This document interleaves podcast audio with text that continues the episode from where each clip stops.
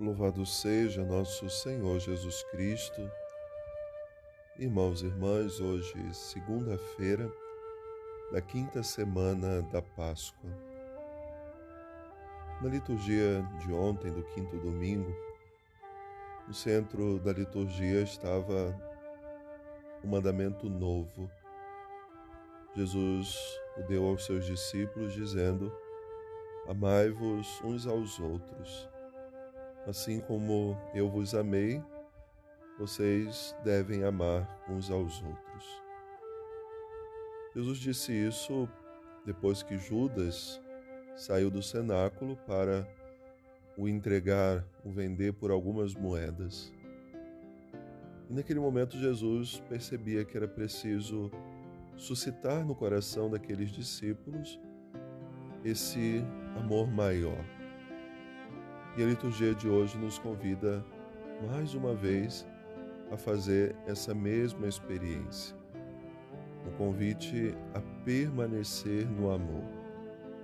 Porque às vezes podemos ter o impulso daquele primeiro momento. Quando alguém nos pede uma coisa, no primeiro momento fazemos bem feito, depois, se ela não está mais perto de nós, já vamos fazendo de um outro jeito, de qualquer jeito. Sem interesse, sem vontade, fazemos pela metade. E Jesus pede de nós que sejamos constantes. E essa é uma prática que os cristãos devem assumir para a sua vida. Porque ele disse: Eu permaneço com vocês todos os dias. Então, mesmo que ele fisicamente não esteja mais no meio da comunidade, com a igreja, caminhando como caminhou naquele tempo, ele permanece em cada um de nós. Então, não podemos perder o ânimo, a vontade ou o interesse de fazer bem uma coisa, achando, ah, ele não está vendo, ele não está aqui conosco. Eis que eu estarei convosco todos os dias.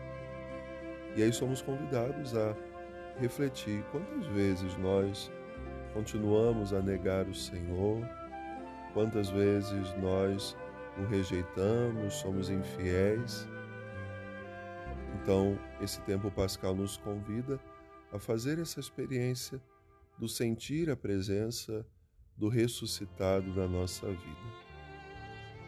Jesus vai dizer aos seus discípulos e a nós: que é preciso guardar os seus mandamentos. Guardar no coração, guardar lá no íntimo de cada um de nós, porque de lá nós tiramos os nossos tesouros, aquilo que nós vamos oferecer. Esse é o testemunho apostólico que vemos também nesse tempo pascal. Primeira leitura, ainda tirada da, do livro dos Atos dos Apóstolos, essa caminhada que os discípulos estão fazendo no anúncio de Jesus ressuscitado, vemos essa fidelidade, a fidelidade do amor que está ali, guardado no coração. E de lá eles retiram o que devem oferecer. Esse amor que vai se tornando obra, palavra, e vai fazendo com que Jesus seja mais conhecido. Isso pode levar a um reconhecimento distorcido de quem são aqueles que estão anunciando, como hoje acontece, achando que Paulo e Barnabé eram deuses depois de, em nome de Jesus Cristo, terem curado um doente. E eles vão rasgar diante daquelas pessoas as suas vestes para dizer: nós somos homens. Ou seja, eram homens vivendo coisas divinas, não eram deuses. E assim também nós. Somos homens, seres humanos, vivendo realidades divinas, sobretudo o amor. O amor é sempre divino. São João nos ensina: Deus é amor. E é esse amor que nós somos chamados a anunciar.